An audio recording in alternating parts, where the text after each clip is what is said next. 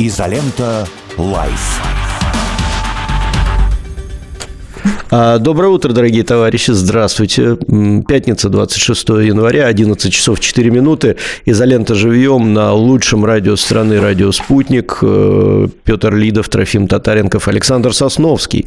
Э, и мы начинаем. Я думаю, Александра представлять не надо подробно, там, говорить, что он главный редактор У меня есть вопрос журнала. к Александру, как его представить, кстати. Важный. Давай, давай. Я давай. сегодня, значит, вот слушаю родной радио «Спутник», и э, ведущая говорит о результатах там какого-то турнира по теннису, Australian Open или что-то такое. Ну, и все знают, теннисист есть Александр Зверев, который гражданин Германии, и она говорит следующее, значит, а в другом матче немец Александр Зверев, там то-то и то-то. Вот, и меня немножко резануло немец Александр Зверев, но, с другой стороны, может, он и немец, конечно, вот. А вот э, вопрос, а немец ли Александр Сосновский? Но ты задаешь такой вопрос, который, как говорят, ниже поясного ремня. Так вот сложно ответить на этот вопрос. Про трусы и крестик? По большому... Да, да, да, да, именно про это я хотел сказать. Нет, ну, конечно, э, с точки зрения, э, вот если говорить о турнире, наверное, это правильно. Имеется в виду человек, который выступает от какой-то страны, имеющий гражданство, это не национальность, это гражданство. Имеется в виду немец Зверев, там немец Сосновский. Но он тогда не, не совсем немец. Мне кажется, у нас-то немец это как-то вот немец-немец, э, русский немец и поляк. Вот это такой немец. Ну да, да. А, ну, знаешь, это, кстати... Есть представляющий или Александр, этот сам, Александр Сосновский из Германии или Александр Зверев из Германии. Я, я понимаю, да, такая какая-то странная. А все правильно вроде ну, бы. Ну, это правильно, да. Да. Это, ты знаешь, это на самом деле очень сложный вопрос, потому что за этим вопросом кроется э, проблема Германии, связанная именно э, с тем, кто же настоящий немец, а кто не настоящий немец. И здесь это мы уже когда-то, кстати, в вашей программе говорили про игрока сборной Германии Мезута Озиля, да. который по, по происхождению турок, ну, замечательный игрок немецкой команды, который много лет играет в Британии. Э, великолепный парень. Уже но, не играет. Он в Турции, по-моему, играл, закончил ну, уже, в этом году. Да, нет? он уже, да, да, да, да, он в этом году закон, в прошлом году закончил уже. Да. Но э, у него одна большая проблема, он э, турецко-подданный. Ему этого не, не прощают и не простили. И а сын есть у него, хочется узнать? Как, как Я зовут думаю, сына? даже и не один. Не, не Остап И не один. Остап Азил. Бендербей. Бендербей. Да, задунайский. У нас тут каждому проживающему в Германии цепляется вот этот такой прицепчик, который говорят, допустим, Александр Сосновский с миграционным прошлым, или Мезут Азиль, с турецкими корнями. Вот немцы на этом просто они помешаны. И у них ага. это обязательно нужно это указать, вот мигрантское прошлое, или турецкие корни, или российские корни. Со мной, знаешь, вот, э, Петр, им со мной очень тяжело. То есть я фактически э, для них такой человек загадка. Ну как ко мне обращаться? Значит, э, еврей, который родился в Киеве, приехал в Германию из России, получил немецкий паспорт. А кто он вообще такой? Кто вы, доктор? Я уже не называю там дальше, но... Я бы даже сказал, кто вы, Гер, если не сказать, так сказать. Если не сказать грубее. По-другому, да. Если не сказать по-другому. Вот так. Так что вот такой не ответ на твой не вопрос. То есть да, сложные просто, задачки ты не, Это не, даже не задачка, это просто любопытно, потому что ну, действительно так прозвучало. Ну ладно, э, чего, давайте тогда, может, поговорим о чем-нибудь более интересном. Да. Я не знаю, да, Трофим, да. у тебя наверняка вопросов-то накопилось. У меня накопилось, поездки. да, вопросов по Германии. Постоянные дискуссии идут. То есть мы вот тут, э, бывает, разговариваем, по телеку уже говорят у нас всякие разные вещи, что вот там кризис, все дела, и что в Германии сильный спад по промышленности, по промпроизводству, по всему в связи с тем, что дешевые ресурсы закончились. Вот у меня концептуальный вопрос, Саш. Смотри, ты как человек, имеющий отношение к экономике, э, исходя из титра, грубо говоря, которым ты подписан, и деятельности, которой ты занимаешься.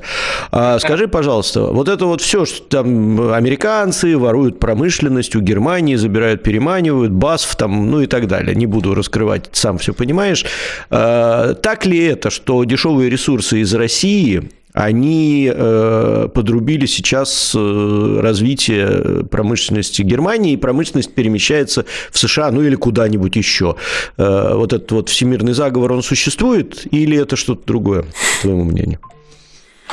Ну, и где находится думаю, всемирное он... правительство, если есть заговор? Да, где рептилоиды живут в Германии? Где в какой части Германии они живут?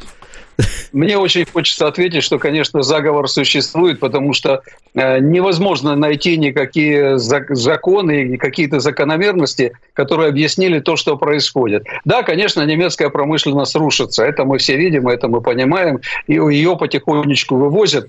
Но я рискну сказать такую вот вещь. Ну, даже если бы не было проблемы с российским газом и с российскими ресурсами, это все равно бы произошло. Это все равно бы произошло, потому что политика на обезличивание Европы и на обезличивание Германии, она, собственно говоря, была задолго до того, как взорвали «Северный поток-2». Это была задача, начиная с того момента, ну, даже еще, наверное, до трамповского прихода, первого прихода Трампа, было это понятно. Европа становится слишком, слишком сильной, а вот эта мантра повторения Германия локомотив Европы, она уж очень раздражала, э, конечно, боссов из-за э, океана. И вот эта политика, она вела, и вот в этом плане отдаление от России или отрыв от России, это был, мне кажется, один из таких кусочков этого плана, который должен был привести к тому, что Германию нужно разрушить. Ну, слишком быстро Германия развивалась и слишком далеко Германия заходила. Ну, кстати, интересный такой момент. Вот э, мы говорим там про газ, а вот Политико буквально несколько дней тому назад немцы приводят, я не читал оригинал статьи, немцы приводят э, выдержку из статьи Политико, в которой они пишут, что а, администрация Белого дома всерьез подумывает над тем, чтобы ограничить поставку ЛПГ, сжиженного газа в Европу. Угу. То есть э, мы Северный поток-2 вам зарубили, вы рассчитывали, что вы будете получать наш дорогой жиженый газ, так вы и его получать не будете. И когда э, они там делают ссылку на то, что, мол, это а, пока еще нет официального ответа, но это для того, чтобы сберечь вот ресурсы и для того, чтобы сберечь климат. Нет. Это только для того, чтобы довести экономику Европы, экономику в первую очередь Германии, Франции до уровня э, страны третьего класса. Вот это хотят сделать. Поэтому То есть, Саша, это получается думаю, конкурентная что... борьба, да? Извини, я тебя перебью чуть-чуть. Э, да, получается, это, что это да, конкурентная да, да, да, да, да. Это чисто угу. конкурентная борьба, и я думаю, что некоторые немецкие политики, даже те, кто очень резко выступает против России, они вдруг стали осознавать, что речь не в России, речь не в том, чем занимается Россия, речь не в том, кто выиграет и победит, а речь идет о самой Германии. Речь идет mm-hmm. о существовании Германии, я имею в виду для немцев. Так что вопрос серьезный и действительно правильный, да. Уходит промышленность, Германия начинает постепенно осознавать, что э, вот тот э, брат из-за океана, который должен был дать ей газ и все остальное, ничего давать не будет.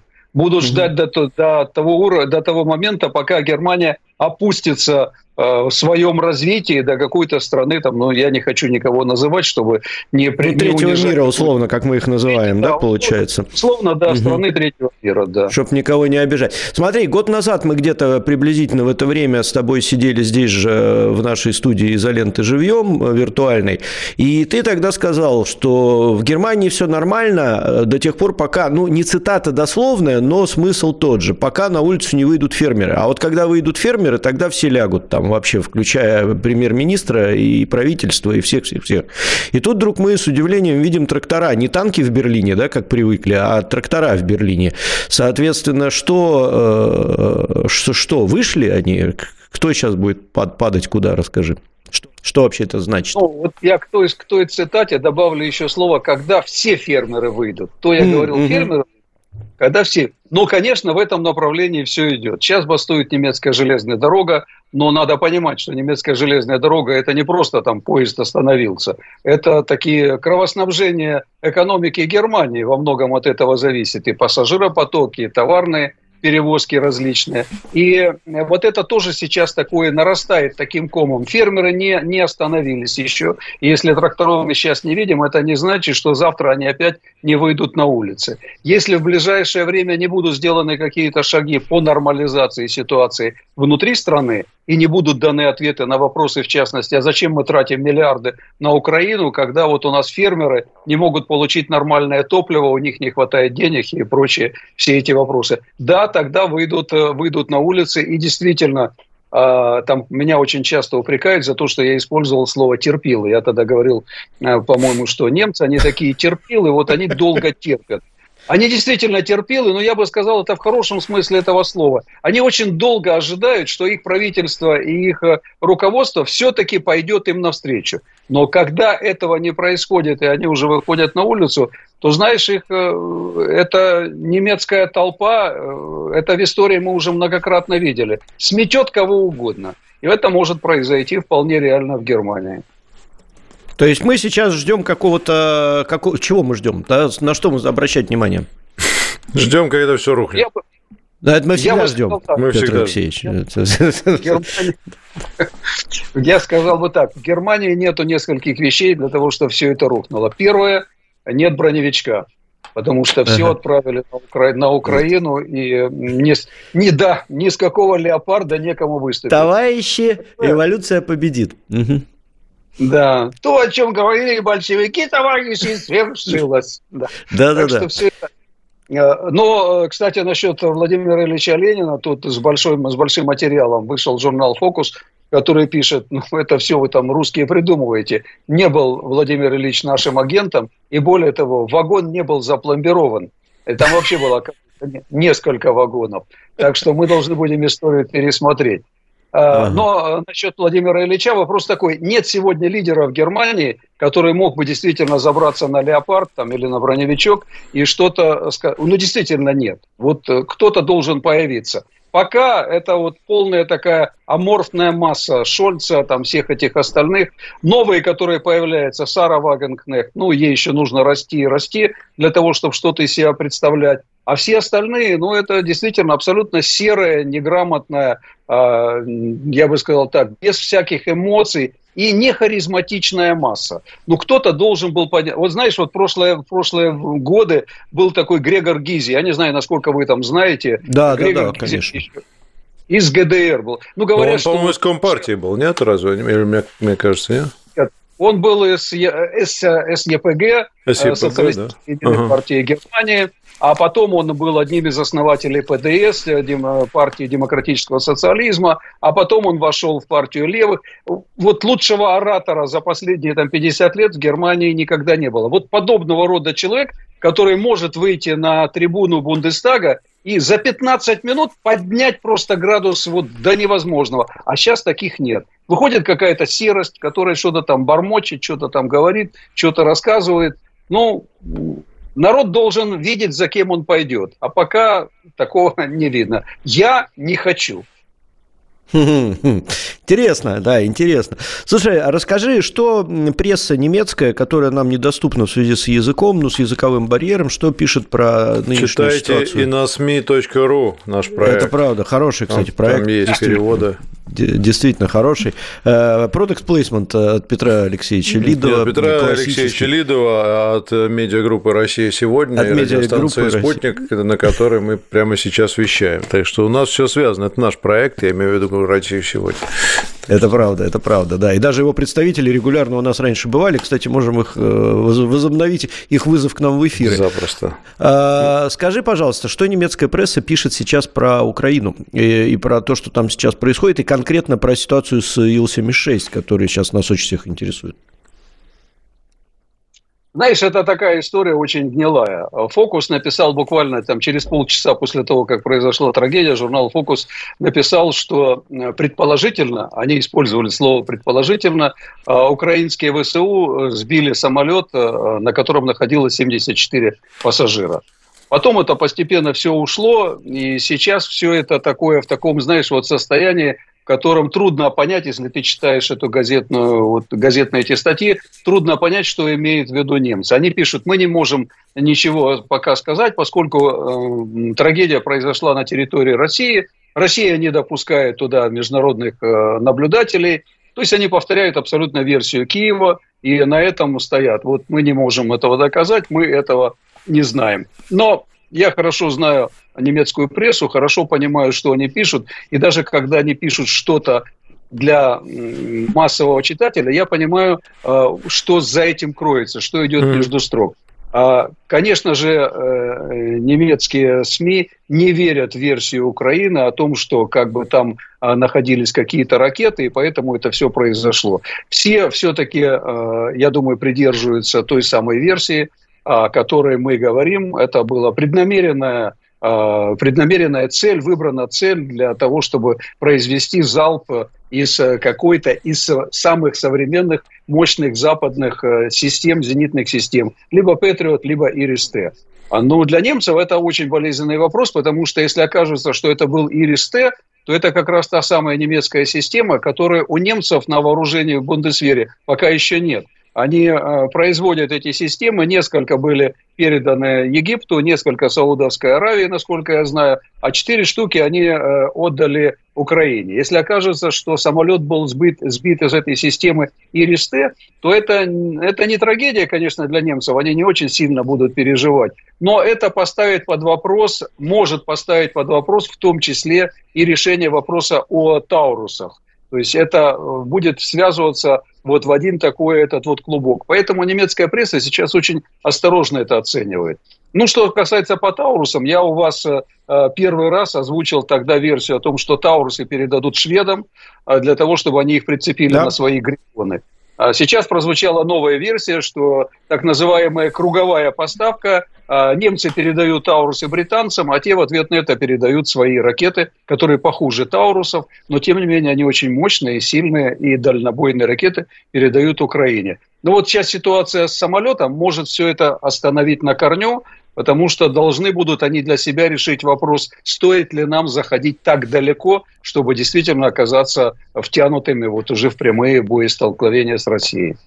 Но тут еще, видишь, версия какая? Сейчас очень многие специалисты, да, да и не специалисты, говорят, задают вопрос, а чем э, Ил-76 над территорией России отличается от условного Боинга э, над территорией Украины? Да. А, давайте, а давайте одинаково разбираться с этим совсем, да? Если международная общественность так тогда возбудилась по поводу гибели людей на Боинге, э, давайте разбираться с этим. И ты знаешь, у меня есть лично подозрение, что э, резонанс будет, потому что тут невозможно его обойти? Как, как ты считаешь? Значит, американцы оказались тут в очень тяжелом положении. Тут Кирби буквально вчера выступил, сказал, что у нас нет систем наблюдения, по которой мы могли бы подтвердить или опровергнуть какую-то угу. версию о гибели самолета. Значит, я напомню, что гибель Боинга малазийского Э, которую расследовали хорошо э, мне и вам известные фирмы Bellingcat, э, Корректив и несколько других, интеграционный диалог и прочее, прочее. Они в основном в своих документах, которые были представлены суду в Нидерландах и нидерландским следователям, они все опирались на материалы, которые были якобы представлены Соединенными Штатами Америки. При этом было указано, что эти материалы не подлежат огласке из-за своей секретности, поэтому да, они есть, они подтверждают вот нашу версию о Боинге, но они секретные, мы их показывать не будем. Значит, если мы сейчас это переложим на сегодняшний момент по э, сбитому самолету, тогда мы должны задать вопрос. Значит, если тогда у американцев были возможности показать, и это было использовано для доказательств вины российской стороны в том, что это был самолет был сбит малазийский, а сейчас у них нету, то в одном из этих двух случаев они врут. То есть либо у них сейчас есть, и они это не показывают, и именно не показывают потому, чтобы прикрыть э, украинские ВСУ, которые это сделали, либо и тогда материалы, которые они представляли, их не было. Это было все придумка. И в том и в другом случае у нас, э, в общем-то, э, жертвой э, становится, ну, может, наверное, ЦРУ, которая либо тогда давала фальшивые данные, либо сегодня. Хороший вопрос ты задал, Трофим, я с удовольствием на него ответил. Да, Петр, я перехватил вообще все, что можно. Не-не, пожалуйста, я просто думаю, что ну, вполне логично представляется попытки объяснить это. Во-первых, они говорят, что мы ничего не знаем, и вообще кто сбил, мы тут давайте расследовать, мы сами ничего не понимаем. Это, скорее всего, все будут говорить. То есть, таким образом, они как бы отрицают, понимаешь, никакого такого международного расследования с участием, не знаю, там США не будет, конечно, или Европы. Вот, это первое направление мысли. А второе, я думаю, тоже вроде бы я слышал уже от Украины, что они говорят, ну, а что вы хотите? Это военный самолет, это другое совсем, это не гражданская цель, как бы. А то, что он там кого-то перевозил, ну, откуда мы знаем, что он там перевозит? Может, он, мы вообще думали, что он ракеты везет. То есть я думаю, что они вот как раз-то очень точно отметил вопрос по разнице. Я думаю, что они пытаются подстелить сейчас соломки под, под эту историю. И э, потому что, ну, действительно, сбит по факту самолет с мало того, что людьми, э, живыми людьми, еще и пленными, которые тут есть еще очень эмоциональный Конечно. аспект, очень серьезный, что это люди, которые летели домой, которые прошли сквозь ужасы войны, это их же граждане, которые должны были вернуться. И ну, такая параллель, она не очень э, корректная, наверное, но тем не менее. Вот почему история с э, вот этим вот котом, да, она так выстрелила? Ну, потому что у каждого там есть кот, и все переживают, и вот кота жалко. Здесь отчасти вот этот эмоциональный фон, так же, как, кстати, и с Боингом, когда погибают гражданские люди, а тут еще пленные, несчастные ребята, действительно их жаль. Вот. Это, конечно, добавляет эмоций.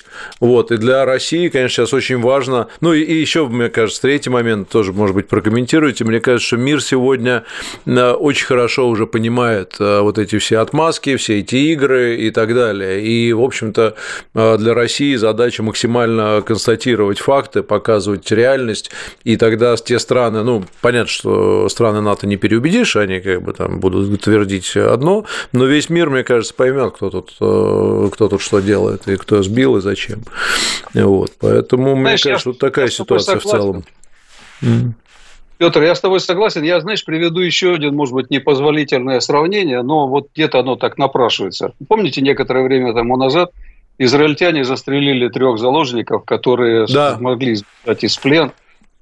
Ведь это вот, э, ну, другой вариант, но это очень похоже. Свои как бы убивают своих, то ли по случайности, то ли по глупости, то ли по недосмотру. Вот абсолютно в аналогичной ситуации находятся сейчас украинские власти они должны что-то показать э, не только своему населению, они должны что-то показать и остальному миру. И вот эта аналогия, она как бы напрашивается. Это невозможно а, объяснить никакими человеческими там, принципами, никакими человеческими словами. Ошибка, не ошибка. Реально было бы, я считаю, было бы честно признать а, украинским ВСУ, что они это сделали. Это было бы, по крайней мере, честно по отношению к тем людям, которые погибли в самолете в первую очередь к их семьям. Я думаю, это было бы реально.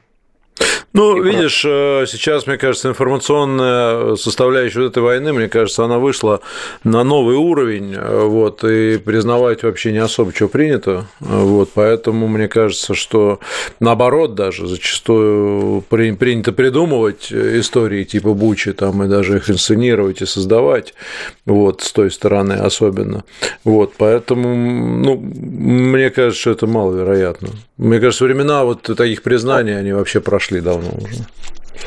Я вчера, э, ну не вчера, в самолете летел недавно, я слушал Шопенгауэра, очень интересную книгу, которую я люблю часто слушать, «Искусство спора». И там как раз, я уже не помню, какой-то у него там пункт, которым он пишет, ну, если у вас э, нет э, никаких доказательств, врите и напирайте на своего противника. Это всегда лучше, чем просто смолчать. Вот этим сейчас прекрасно пользуются. Ну, обычно так, такое советуют в ситуации, когда тебя застали с другой женщиной. Вот. Вам лучше знать. Вам лучше знать, Не виновата я, он сам пришел. Спасибо, Саш, большое. Радостно всегда тебя видеть. И приятно, что ты в отличной форме, как всегда. Я, видишь, беру с тебя пример. Э, Идем в спорт. Вот, Трофим тоже. С Александр Сосновский был у нас э, политолог, обозреватель, замечательный человек, большой наш друг. Новости на радио «Спутник».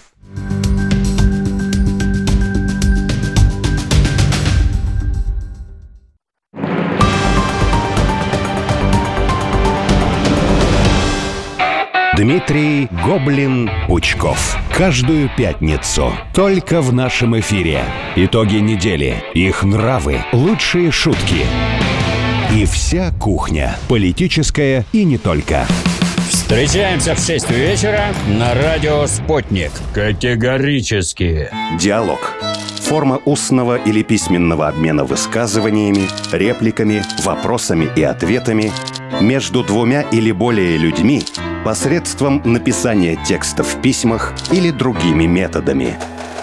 Генри Сардарян. Ученый, политик, дипломат, доктор наук, декан МГИМО, автор книг и пособий по политическим системам.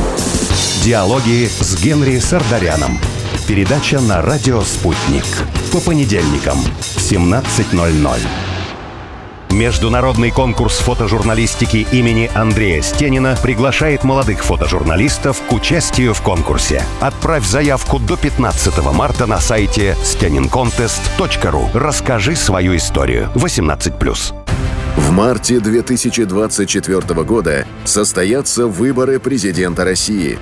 Избиратели смогут проголосовать в любой из трех дней – 15, 16 или 17 марта. Подробности на сайте ЦИК России и по телефону 8 800 200 ровно 2020.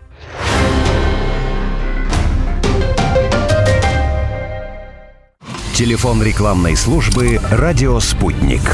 Плюс 7 495 950 6065. Радио «Спутник». Новости. В студии Ольга Дубровина. Здравствуйте. Черные ящики сбитого в Белгородской области Ил-76 доставлены в спецлабораторию на экспертизу. Самописцы, пригодные для расшифровки, сообщили РИА Новости в экстренных службах. ВСУ 24 января сбили над Белгородской областью военно-транспортный самолет, который вез 65 украинских военнопленных на обмен. Все они, а также шестеро членов экипажа и трое сопровождающих погибли. Президент России Владимир Путин поручил правительству законодательно закрепить сроки выплат членам семей погибших участников спецоперации. Они не должны превышать трех месяцев, отмечается в документе, опубликованном на сайте Кремля. Поручение, данное главой государства по итогам его встречи с членами семей военнослужащих погибших участников СВО. Украинские военные за прошедшие сутки выпустили по четырем районам Белгородской области 20 снарядов, в том числе два устройства сброшено с дронов. Кроме того, три дрона «Камикадзе» атаковали регион. Было сбито две воздушные цели, сообщил губернатор Вячеслав Гладков. Он добавил, что в Борисовском районе с квадрокоптера было сброшено взрывное устройство, а в результате погибла мирная жительница. На всей территории Белгородской области действует высокий уровень террористической опасности. Посол США в Венгрии Дэвид Прессман обвинил премьера страны Виктора Орбана в проведении фантазийной внешней политики, которая якобы служит интересам России и наносит ущерб США. Как заявил Прессман в интервью Financial Times, подход правительства Венгрии к международным делам основан на вымышленных захватчиках и воображаемой венгрофобии. Решение Будапешта политизировать двусторонние отношения с союзниками, в том числе со Штатами, сделало венгерское правительство более изолированным, предположил дипломат, и добавил, что у США есть рычаги влияния на Венгрию, и Вашингтон готов их использовать. Президент Молдавии Майя Санду начала консультации по референдуму о вступлении республики в ЕС. Глава государства уже встретилась с журналистами и лидерами общественного мнения, сообщила пресс-служба политика. По словам Санду, она инициировала референдум, чтобы граждане выразили свою волю относительно будущего страны. Президент э, намерена провести подобные консультации с представителями местных сообществ, частного бизнеса, гражданского общества, различных отраслей экономики, а также политическими партиями. Санду 20 24 декабря прошлого года заявила, что намерена баллотироваться на второй президентский срок и предложила организовать референдум по поводу вступления республики в ЕС. Голосование проведут в один день. Это все на данную минуту. Как будут развиваться события дальше, разберемся на радио «Спутник».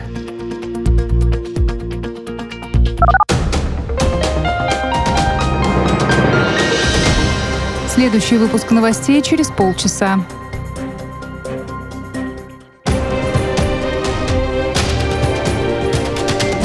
Радио «Спутник». Разберемся. Москва, 91,2. Санкт-Петербург, 91,5 FM. Изолента «Live». Здравствуйте, друзья. Здравствуйте, Трофим. Здравствуйте. Здравствуйте. Алена. Здравствуйте, Минчук. Вот, это как у нас, знаете, у нас есть программа «Заря», там Алексей Тимофеев ее ведет, и он говорит, доброе утро, не знаю, Гельмут Коль, доброе утро, Алена Минчук, доброе утро, не знаю, пропавшая экспедиция. Ну, в общем, все, кто в новостях есть, он, значит, со всеми здоровается. Вот, доброе утро, прикладная занимательная филология. Алена, жгите. Опять филология. Ну Опять? хорошо, а что? Ну филология это что? Это же э, фило, это чего, язык или что это? Филология как расшифровывается? Что-то изучение чего-то Я не об этом. Вы опять, Петр, мне даете гораздо больше полномочий, чем я могу пока что претендовать. Вот защищу кандидатскую по филологическим Вот, наукам. тогда смотрите, и- давайте я филология, совокупность наук, языкознания, текстологии, литературоведения, источниковедения, палеографии и других, изучающих культуру, ну и так далее через язык, а, выраженную в языке и литературном творчестве. Поэтому, конечно, да. Но давайте мы с вами будем тек- текст- языкознанием заниматься. И это же, это же правильно, мы же занимаемся с вами языкознанием. Ну, я бы сказала, И- что мы занимаемся или хотя бы языкопознанием. русского языка. Да, Мы- мы пытаемся, пытаемся разобраться. Да. Вы же знаете, какой слоган у радио «Спутника», кто его придумал? Ну, то, что его придумали вы, я знаю, у меня даже кружка есть. Нет, то, что придумал в этом мире все либо я, либо, так сказать, Архимед, это понятно, но вообще все Трофим, придумал как вы с ним работаете? А? придумал Вот- вот- вот Трофим. Великолепно, Ален. А, я великолепно. А- это, э, а- это лучшая часть моей жизни, работа с А Петром. лозунг «Радио Спутник» разберемся. Поэтому давайте разбираться уже, Ален, не будем тянуть. Давайте разбираться. С подачи Государственной Думы у нас сегодня с вами слово на обсуждение англицизм недели «marketplace», потому что появилась инициатива заменить это слово, а, собственно, в лексиконе русского человека. Возможные варианты, которые предлагает Государственная Дума, это виртуальная торговая площадка или виртуальный торговый, торговый посредник. А, Мне кажется, что это длинно для восприятия как-то marketplace, оно э, понятно, и вот э, подобные предложения, они какие-то слишком сложные для восприятия. Да я не знаю, если буквально переводить, то что это? Магазин? А у нас какой принцип вообще должен быть? Что чем короче, тем лучше? Я тогда думаю, что оптимально перейти на звуки. Это так и Или- было, но нет. Ну да, звуки, жесты. Потому что если у нас задача в языке заменить все длинные спикер. слова короткими, то это тогда я бы согласился с вами. Вот. Но Нет, мне кажется, такой задачи нет. задача. А что, что сложно сказать виртуальная торговая площадка? Ну, не знаю. ВТП. Зайду на виртуальную Ну, зайду на ВТП, площадку да и все. Чем. ВТП хуже, хуже маркетплейса? Хуже ВТБ. Нет, я с вами не согласна, Петр. Я считаю, что все-таки некоторые... Нет, подожди, а кому нужно, понятен знаете, маркетплейс? Маркетплейс никому не понятен, потому что что такое маркетплейс, нужно, чтобы разобраться, надо знать английский язык. Английский язык знают далеко не все. Виртуальная подождите, торговая площадка нас- это по-русски. Как ну, минимум. Это длинно. Ну и это что? длинно. Это, Что, это что, что, у вас язык отвалится, что ли? Я не понимаю.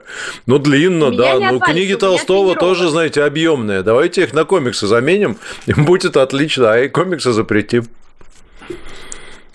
В таком случае давайте будем Песни бывают длинные, знаете, анекдоты тоже не очень короткие. А вообще много всего длинного. Вот даже, знаете, ну, зачастую длинное, вот, например, более продолжительное, так сказать, рандеву между мужчиной и женщиной ценится больше, чем короткое, например.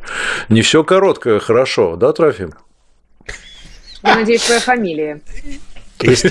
Например. Ну, вот у меня, кстати, хотя вот в моем случае, я У когда вас короткая стал- фамилия, так что нечего хвастаться, да. Ну, она двойная у меня, понимаете, в этом проблема есть тоже определенная. Но мы знаем Поэтому нет. я просто этот аргумент, что так короче, это я не, мне, мне не нравится такой аргумент. Ну, если бы вы мне позволили договорить, возможно, я, мне Давайте. бы удалось аргументировать. Давайте, давайте, извините. Давайте. А, Я считаю, что некоторые слова все-таки в русском языке, а, они уже давно прижились и появились. Я ни в коем случае не настаиваю, что marketplace только в таком проявлении должен остановиться. Я считаю, что все-таки виртуальная торговая площадка звучит сильно длиннее. И как мы с вами выясняли в предыдущих эфирах, а, некоторые слова объясняют какое-то явление, например, слово «хайп». И слишком долго и сложно объяснять. И они становятся поэтому нарицательными.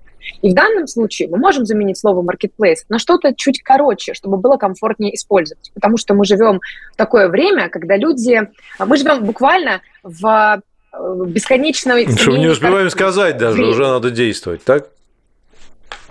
Ну да, вот я тоже боюсь не успеть сказать, потому что, Петр, вы извините, что я продолжаю, пока вы меня перебиваете. Ничего, ничего. Так это в этом смысл нашей программы. Чтобы вы поперебивали? Ну, в том числе. Нет, не стоит.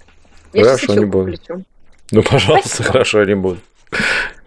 Поэтому, что касается маркетплейса, э, я предлагаю не заниматься, скажем так, крайностями, потому что длинное название – это тоже крайность, и можно поискать альтернативы. Заменять это хорошо, но не убиваться. Давайте тогда слово «теннис» тоже сейчас заменим, оно давно появилось. Это название игры. Но у нас же, или там баскетбол, баскет-корзина, бол-мяч. Давайте называть корзина-мяч. Это же по-русски. Кто вопрос? Корзина – это... Петр, вы мне сегодня не нравитесь. Вы такой вредный. Угу. Я слушаю, слушаю, да. Правильно, слушайте. Еще любуйтесь. Куда вы смотрите? На меня смотрите. Ничего не поняла. Что это такое сегодня? Ужасно. Поэтому Marketplace э, я предлагаю как-то, да, заменить это хорошо, но более коротким вариантом, чтобы его в речи было использовать удобно. Иначе корзина мяч, по вашей логике. Ну, давайте переведем, давайте переведем marketplace. Marketplace – это торговая площадка в переводе. Да, без, уже короче. Без, всяк, без всего виртуального и так далее. Изначально... Вот. Можно, можно взять слово торжище. Неважно, какая площадка или нет, а... магазин там Но и так далее. Короче. Если брать исторический образ, ну, Алена, да. marketplace это вообще была рыночная площадь. Э, первое ее употребление да. в английском языке – рыночная площадь. Э, соответственно, потом уже появились там всякие разные торговые площадки и прочее. То есть marketplace к виртуальности не имеет никакого отношения. Ну вот есть с моей точки зрения никакого. Ну, даже У в переводе есть... никакого отношения. Да, в русском языке есть замечательное слово интернет-магазин. Чем помешало оно нам? Мы использовали Может, его да. лет 25, наверное, и вдруг у нас появились маркетплейсы. Вот, Но ведь или короче, там торговые чем площадки. торговая площадка. Интернет-магазин. Почему нельзя вот Что, интернет Можно просто магазин, да и все. А можно просто... Нет, ну интернет-магазин это хотя бы атрибут, где он, да, то есть в интернете. Не, не Мне на кажется, улице. сейчас все магазины в большей степени в интернете, чем на улице. Ну, тоже, да. Ну, если надо уточнить, то да, там вот настоящий магазин. Вот, да, тот, да, который да. на улице. Петр, вот, и опять же, извините, я еще одно слово буквально. Себе жизнь. Еще добавлю, что торговая площадка у меня почему-то ассоциируется с биржевой составляющей какой-то. Mm-hmm. Ну, вот у меня лично, да, что торговая площадка – это что-то связанное с биржей, с торговлей акциями, там, облигациями. Ну, это может и такое быть, конечно. У нас просто ну и везде приживаются как бы короткие формы. То есть, где это чаще вообще правильный перевод, это будет онлайн маркетплейс. То есть, это э, значит, э, интернет-магазин. У нас короче этот перевод. Вот, или виртуальная Но я еще напомню, торговая что интернет площадка. тоже иностранное слово. Ну, это не страшно, но потом Спасибо. просто его это там термин. изобрели, как поэтому это? Подождите, да, он уже... Петр, корзина мяч, не забываем. Не-не-не, Алена, это термин, это термин. В терминологии Нет, это просто термин. там кто придумал, тот и молодец, в общем. Вот. А здесь э, совершенно нет необходимости, это же не придумано, это как бы описание больше там некой, некой У нас площадки. Есть предложение от подписчиков. Интербазар. Да. Но, Интербазар. кстати, базар, по-моему, тоже... Нет, э, базар тоже, по-моему, ну, иностранный. Ну, базар... Просто тут такие прямые переводы переводы не очень хороши, базар просто имеет некоторую двусмысленность, поэтому тут, может быть, не очень хорошо, а так, ну да, интернет-магазин вполне.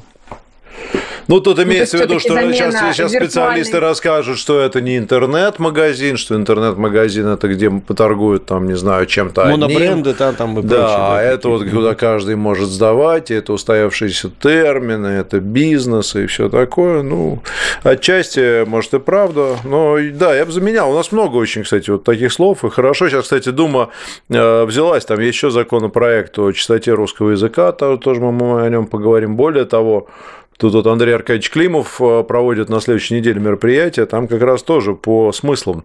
Вы понимаете, в чем дело? Мы зачастую, э, используя вот эти термины, мы даже не думаем, что они значат. Очень часто. А, то есть там вот, э, не знаю, там тот же либерализм, да, у нас он стал уже нарицательным ругательным словом. А на и самом деле, да. да, или демократия. А что такое демократия? Это народовластие, это власть народа. В этом ничего плохого нет, это синоним. Вот. То же самое там либерализм, да, это какой-то там, не знаю, свобода и прочее. То есть здесь зачастую мы очень часто вот эти слова начинаем в обиход вводить, оттуда их э, забирая, и забываем о смысле, что мы вообще хотим сказать. -то. Вот. Язык беднеет, Но обратите внимание, кажется, все равно власть народа становится одним коротким, емким словом, которое все означает. Народовластие, же... Э, пожалуйста вам русское Да, слово. народовластие, мне кажется, гораздо, гораздо больше смысл имеет для русского человека, чем демократия. Это опять же, смысл. опять же, вот, извините. Если вот, с демократией да. можно поспорить, как бы Ельцина вся вот эта вот тусовка, то с народовластием поспорить сложнее, мне кажется. Сложнее, гораздо, гораздо. И еще раз, еще повторю, да, у нас в 91 году появилось слово, которого в русском языке никогда не было. Например, президент. Да, у нас был глава государства, национальный лидер, там э, много чего было, да, но президент тут появилась. Хорошо это или плохо? Не знаю. Загадка. Есть же прекрасные русские слова. Президент у нас был. У нас был президент Академии наук. А, это да. А, а да, он так назывался? Да. Хорошо. Ну, так бы и оставили. Президент Академии наук там хотя бы как-то понятно. Вот. При этом мы сейчас Ладно, Владимира Владимировича называем национальным лидером. И хорошо звучит же. Ну, это тоже Лидер немножко больше, хорошо. наверное, чем президент. Он может быть президентом, Гораздо больше. Просто национальный лидер и президент могут быть двумя разными людьми, в принципе. Но в идеале, чтобы это был Владимир Владимирович Путин, конечно. Ну, это в идеале, но да, ситуация может быть, э, так сказать, разной всегда. Хорошо. Да. Алена, извините, у нас сегодня интересную вы тему подняли, видите, какая дискуссия да. развернулась. Да, я подняла, конечно. Предвосхитить или предвосхитить? Предвосхитить. Согласен. Ну, конечно, правильно не так будет, да. Правильно предвосхитить. Да ладно. Да ну нафиг, да. да ладно, не может быть. Предвосхитить. Предвосхитить. В мои времена это было первое задание в ЕГЭ. Предвосхитить. Ага. Да. Но мы ЕГЭ с Петром не сдавали. И не, не будем. Никогда. Я сомневаюсь, что вы что-то потеряли. Да, поэтому... Мы, мы приобрели скорее, Ален. Да. Это, это точно, это точно. Так. А как начать общение в незнакомой компании? Вот, Петр Трофим, вы вообще часто оказываетесь? Э, конечно, каждый день подходишь, слышь ты, слышь ты, иди сюда, и все, и начал общение в незнакомой компании. оказывались же когда-то. Когда в последний раз оказывались в незнакомой компании? Я не помню что-то. А как, как это можно? Это если куда-то тебя заперли, там что-то, как в незнакомой компании вообще да, можно оказывать? Из незнакомой компании только вы сами. Вы сами с собой не знакомы? Сейчас вы сложные, вы сложные вопросы задаете. Ну, то есть ну, я понимаю, что пятница А как, 45, как, но... как можно представить ситуацию, чтобы человек был, я был в незнакомой компании, где я вообще никого не знаю? Ну, я был вот в армии, да, ну, меня хорошо, забрали, там, там была очень незнакомая компания. Нет, я была в незнакомой компании, например, э, чуть меньше года назад. С вашей, кстати, Петр, подачи. Вы меня пригласили на одно мероприятие, на, которое я, э, на котором я никого не знала. И очень которые сами не пришли, это называется. Нет, Петр, кстати, был, был, но я его только к концу вечера увидела. Пока я искала хоть одни знакомые глаза, я уже успела с кем-то познакомиться. И, собственно, часто возникает вопрос, а как себя вести в новой компании? И люди зачастую могут просто отказаться от посещения какого-либо мероприятия. Mm-hmm. Мне кажется, что это ошибочное мнение, что раз я никого не знаю, то я никуда не пойду. И все-таки новые знакомства, общение с новыми людьми – это всегда здорово, и это может повлечь за собой ряд каких-то новых интересных знакомств, может быть, э, каких-то потенциальных, э, не знаю, там, э, партнеров по какой-либо работе или друзей и так далее. И часто возникает вопрос, хорошо, я приду в новую компанию, что я там буду делать, как мне с кем-то познакомиться? Находится. В принципе, мне кажется, что стоит придерживаться буквально трех пунктов, чтобы влиться вот в эту новую компанию, как-то с кем-то познакомиться. Не бояться быть открытым и позитивным человеком. Это первое. Не бояться улыбнуться. И даже если вы с кем-то встретились глазами, он вам совершенно не знаком, но вы видите, что он расположен к вам, вы можете улыбнуться и даже подойти и проявить инициативу, сказать, что «Здравствуйте, я такой-то, а, а вы давайте познакомимся, я здесь впервые, я никого не знаю, знаю, и мне было бы вот радостно как-то здесь адаптироваться. Если вы будете открыты и искренне, это будет только располагать, потому что на самом деле в наше время вообще редкий случай, чтобы какой-то человек искренне признался в том, что ему здесь некомфортно. Искренность, к сожалению, это очень редкое явление в, нашем, в наше время, и, собственно, этим можно и подкупить. Второй момент – все-таки расслабиться. Кто-то мне может сейчас сказать, да ну что, я как дурак буду ходить там кому-то что-то представляться. Это вы скажете, Петр? Ну, я не сомневаюсь, вы сегодня вредны. Это все бассейн, да? Я видела в Нельзяграме, что вы сегодня рано встали в бассейн. Нет, а как э, расслабиться? Скажите, пожалуйста, может быть, вы посоветуете что-нибудь, ну, какие-нибудь методы? Можно выпить, принять? Бокальчик, На грудь? можно выпить бокальчик шампанского, а можно просто С утра. понять, вы не обязаны утра. На. всем нравиться. Вы не а обязаны можно... всем нравиться. Что, Помните, Я это, понимаю, что вы вообще живете этим девизом. Все, я продолжу. Можно, Петр? Вы мне разрешаете да. продолжить? Да, пожалуйста, Спасибо. я молчу все. Итак, вы не обязаны всем нравиться. Вы не 100-баксовая купюра. Более того, 100-баксовая купюра не всем нравится. Надо кому-то и побольше. Поэтому э, в любой компании не стоит напряженно думать о том, а кто обо мне что подумает, как я буду выглядеть. Нет, просто расслабьтесь и найдите человека, который даже на невербальном уровне, чисто визуально вам нравится. И не бойтесь к нему подойти, собственно, познакомиться. И чтобы завязать с ним разговор, да, можно первый путь как-то искренне э, сказать, что я здесь впервые, и мне было бы радостно познакомиться и влиться в компанию. Если хотите развить разговор, то вы можете сделать несколько комплиментов этому человеку. Причем это не значит, что вы будете как-то с ним неискренне, вы ему просто так польстите. Нет, в любом человеке все равно можно найти что-то, что вам может понравиться. Например, человек представился, вы понимаете, что вам нравится его имя, и вы можете абсолютно искренне об этом сказать, что вам нравится его имя. В этом ничего такого нет. Просто найдите какую-то вещь, которая нравится в нем. Может быть, у него красивый пиджак, может быть, у него, Петр, прекрасный голос, я бы вам сказала, но вы сегодня вредный, например. Ну и главное, никогда не молчите. Не молчите, внимательно слушайте, о чем рядом говорят люди. Если же все-таки хотя бы один знакомый человек есть, то прежде чем войти в аудиторию, вы можете просить этого человека представить вас кому-нибудь и с этим кем-нибудь уже попытаться как-то повзаимодействовать, спросить о чем-то, может быть, отрешенном, о том, что это за мероприятие, чему оно посвящено и так далее. Главное не бояться в том анекдоте. Все, услуга? Хорошо. Не, не, не, мы слушаем. Ну, не бояться сложно, а ведь а если человек боится. Ну, махнул и перестал бояться. Вот, да, наверное, только такой вариант. Вообще бокал Хорошо. шампанского творит чудеса, это правда. Ты да. выпил а вот, Третий стакан, особенно. Стакан, стакан водки творит еще большие чудеса. Все как положено. Пить вредно. Я не верю в истории, что взрослый человек чего-то там стесняется, чего-то там боится, потому что это детское чувство, знаете, вот этого стеснения, что я не буду читать стихотворение, потому что я стесняюсь. Взрослый а, Ален, человек вот, не стесняется. Да, если можно, я тоже пару слов на эту тему да. вставлю. Значит, смотрите, ну вот в возрасте, когда уже к 50 или немного за 50, есть еще такая тема, как лень. Лень заводить новые какие-то, вот, вот лень. А когда ты э, условный бокал шампанского принял, эта лень отходит на второй план, ну и ты начинаешь чесать языком. Вот. А так бывает, что вот ты понимаешь весь этот путь, который нужно пройти от момента, когда ты начинаешь с человеком говорить, и дальше надо какие-то смыслы же создать. Нужно же для чего-то это делать, не просто поболтать, как там э, в автобусе, столкнувшись плечами с каким-то проходом, ну, незнакомым человеком, а это же надо что-то придумать. Просто бывает лень.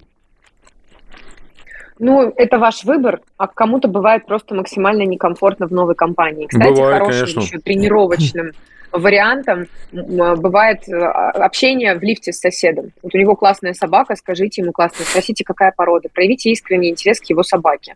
Если вы к следующему разу запомните имя этой собаки, ну, хозяин уже будет думать, что вы какой-то самый приятный и вежливый человек на планете. Ведь это, это так правда. несложно сказать что-то приятное сказать что-то хорошее другому человеку. Доброе слово собаке приятно. Конечно, конечно. Ну что, едем дальше? Вы меня едем. исправите, что-нибудь едем. добавите? Нет, ну что? Нет? Ну как это так? Прям, я считаю, день зря у вас. День зря. Почему? Он еще не кончился. У меня только Еще пятница вечер впереди, да? У меня сегодня масса вариантов. сегодня не приедет. А почему это не приеду? Вот сейчас возьму и приеду. А вот приезжайте, я вас взглядом испепелю, посмотрю я на вас, посмотрю в видела, видела я ваши взгляды. Давайте дальше. Нет, не все видели. А, Ален, еще у нас есть куча Пять, вопросов да. в изоленте плюс. Мы их после эфира, наверное, чуть задержимся, ответим, хорошо? Да. Да. Спасибо. Поехали. Пять десертов, названных в честь знаменитостей. Торт Захер. Знаете, Есть такой, конечно, даже знаем. Ага. Я думал оливье, но это вроде не десерт. Ну, кому как? Ну, ну, Некоторым кстати, и сейчас люди извращаются как угодно. Можно сделать э, десерт в виде оливье, я видела. Оливье с Даже мармеладом. мыло делают в виде оливье. Да, Мгм. да, да. Вообще да, Оливье переоценен. Торт конечно. Захер – это шоколадный торт с абрикосовым джемом, и он был создан в 1832 году в Вене молодым кондитером Францем Захером для князя Меттерниха. Мгм. Далее, пирожное Павлова, ну тут наверняка известно вам. Откуда? Анна А как оно? Павлова. Это белое такое, да? Оно какое-то? Да. Без, без, Безе, там да, и там еще, Ага. э, да, такой вкусненькое. Там варенье, по-моему, то ли клубничное, то ли вишневое, боюсь обмануть. Это воздушный десерт из безе с любыми фруктами, вот у меня здесь подписано, и сливками назван в честь русской балерины Анны Павловой. Э, тарт Татен назван в честь э, сестер Татен. И по легенде, одна из сестер Татен ошибочно положила яблоки в форму, забыв добавить тесто. И чтобы исправить ошибку, она покрыла яблоки тестом сверху и выпекла. И таким образом получился тарт Татен. А, Далее для меня была неожиданность. Я не знаю такого десерта, может быть, вы знаете. Торт Эстерхази. Знакомы Вот только Да. хотел сказать я, конечно, да. А я не знаю. Это такое. Я просто не знаменитый люблю сладкое торт. совсем. Что-то венгерское. Я не видимо. люблю сладкое вообще, и поэтому, кроме пирожного Павлова, я ничего не знаю. Миндально-шоколадный торт венгерский- венгерский. Да, да, да, да. Был создан в честь Пауля Антона Эстерхази. А еще это Ну, легендарный конечно. французский шпион Эстерхази, Ну, это распространенная фамилия вообще. с которым связано дело Дрейфуса, о котором вчера рассказывала Наталья Таньшина, между прочим. Да. Я, еще не слушал. Вчерашний эфир я работала. Я еще не слушал, но Да. это очень интересно. Да. Поинтересуюсь, спасибо. И, наконец, блинчики Креп Сюзетт. Актриса Сюзанн Райхенберг. Апельсиновые блинчики были с соусом, ну, и есть, я не знаю, где именно их сейчас подают, я, опять же, не знаток десертов, просто мне показалось это любопытным.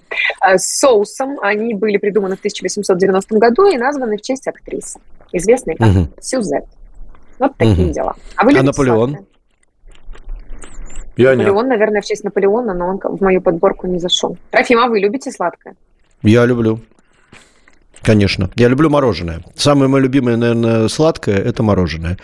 Разные сорта пробую везде, где только куда только не, не приезжаю, везде обязательно пробую мороженое.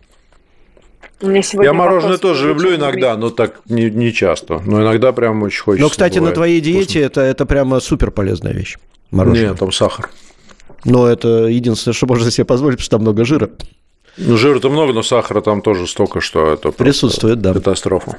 Ну, там сахар и жир Ну что, фактически. Ядовитый продукт достаточно. Ну, нет, насчет жира интерактив. нормально, но сахара много. Ну, и лактозы много там, кстати, тоже на молоке рано. Это правда. Алена? Диктационный как? интерактив? Я даже это выговорить не могу. дистанционный, Дистанционный интерактив. Да. Дистанционный, дикционный, дистанционный интерактив, тоже хорошо.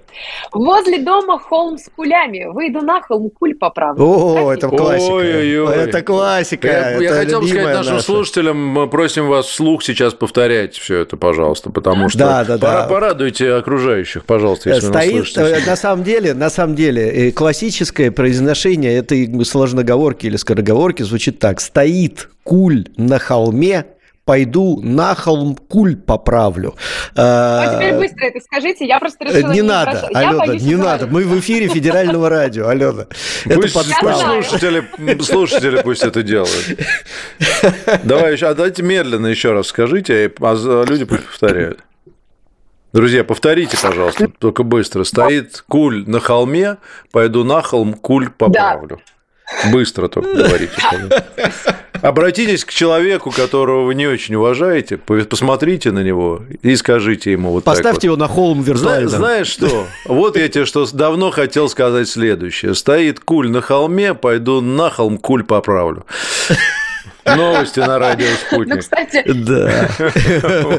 Мы заканчиваем сегодняшний эфир. Да, нет, Мы продолжим сейчас. две Мы продолжим в Рутубе сейчас новости на радио Спутник.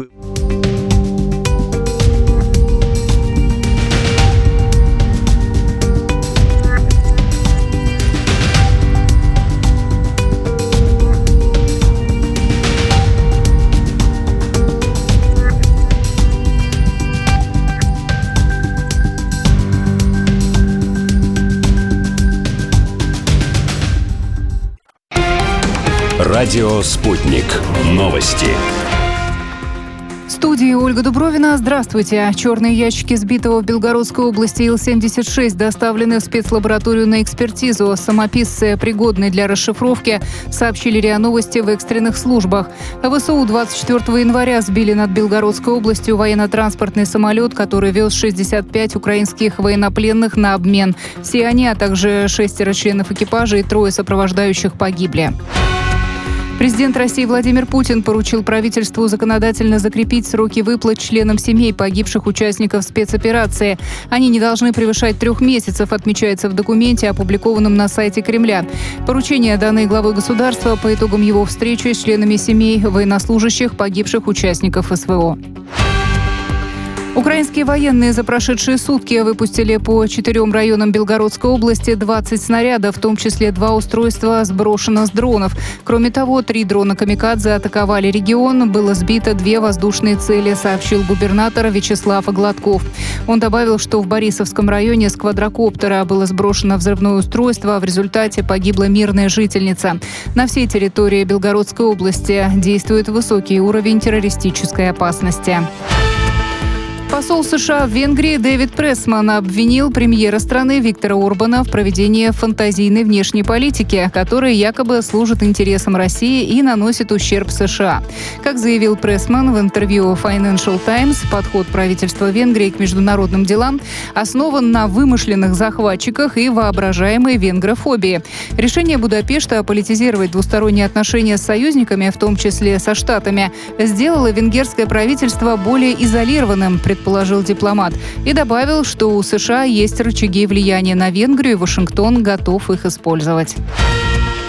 Президент Молдавии Майя Санду начала консультации по референдуму о вступлении республики в ЕС. Глава государства уже встретилась с журналистами и лидерами общественного мнения, сообщила пресс-служба политика. По словам Санду, она инициировала референдум, чтобы граждане выразили свою волю относительно будущего страны. Президент э, намерена провести подобные консультации с представителями местных сообществ, частного бизнеса, гражданского общества, различных отраслей экономики, а также политическими партиями. Санду 20 24 декабря прошлого года заявила, что намерена баллотироваться на второй президентский срок и предложила организовать референдум по поводу вступления республики в ЕС. Голосование проведут в один день. Это все на данную минуту. Как будут развиваться события дальше, разберемся на радио «Спутник».